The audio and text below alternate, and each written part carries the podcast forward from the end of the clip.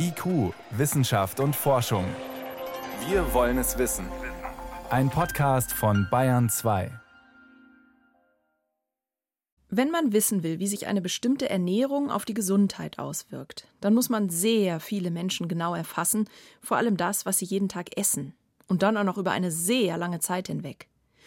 Für ihre aktuelle Gemüsestudie haben Wissenschaftler aus Oxford deshalb Daten von fast 400.000 Menschen ausgewertet, die selbst angeben mussten, wie viele gehäufte Esslöffel rohes und gekochtes Gemüse sie jeden Tag essen. Nach zwölf Jahren hatten über 18.000 von ihnen eine schwere Herz-Kreislauf-Erkrankung entwickelt, über 2.500 waren wegen Herzproblemen gestorben. Nach einer ersten Analyse dieser Daten sah es so aus, als gäbe es einen recht eindeutigen Zusammenhang zwischen den Herzproblemen und dem Gemüsekonsum. Chi Feng von der Universität Oxford.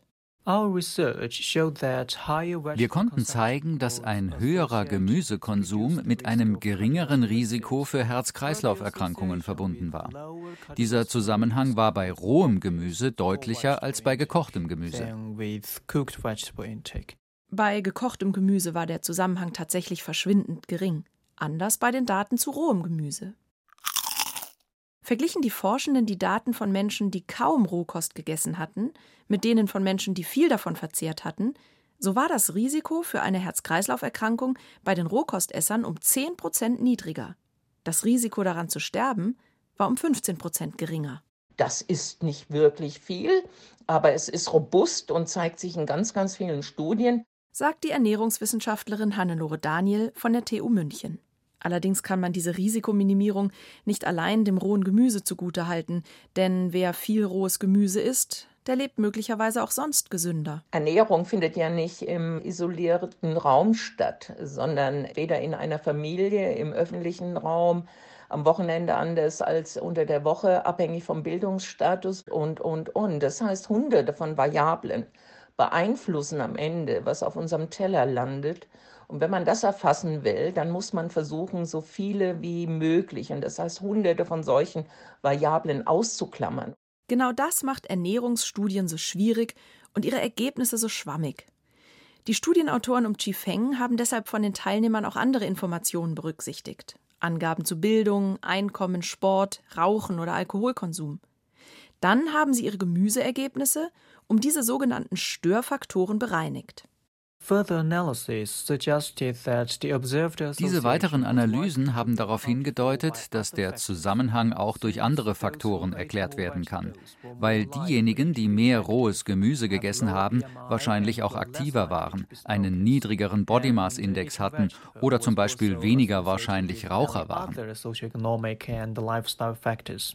Einen Nachweis für die schützende Wirkung von Gemüse fürs Herz konnten die Forscher also nicht bringen weder bei gekochtem noch bei rohem Gemüse. Hannelore Daniel wundert das überhaupt nicht.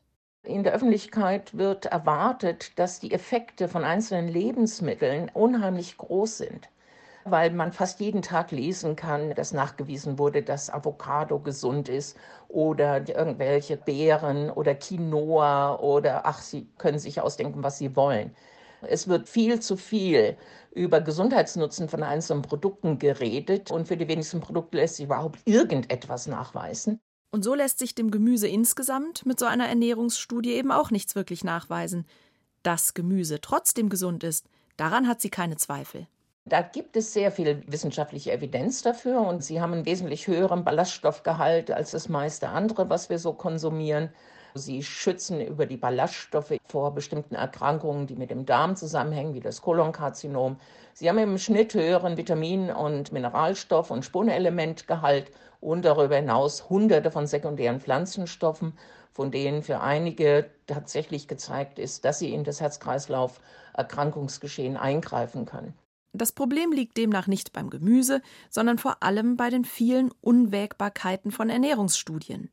So kommt es zum Beispiel immer auch darauf an, wie der Rest der Ernährung aussieht. Und das ist in Deutschland anders als in England. Denken Sie dran, die essen Baked Beans morgens zum Frühstück, da ist immer Fett dabei. Die essen auch dort Tomaten, die wurden mit erfasst, die sind aber dann meistens schon gegrillt oder hitzebehandelt. Auch, dass die Menschen ihren Gemüsekonsum nicht immer richtig angeben, verzerrt das Ergebnis.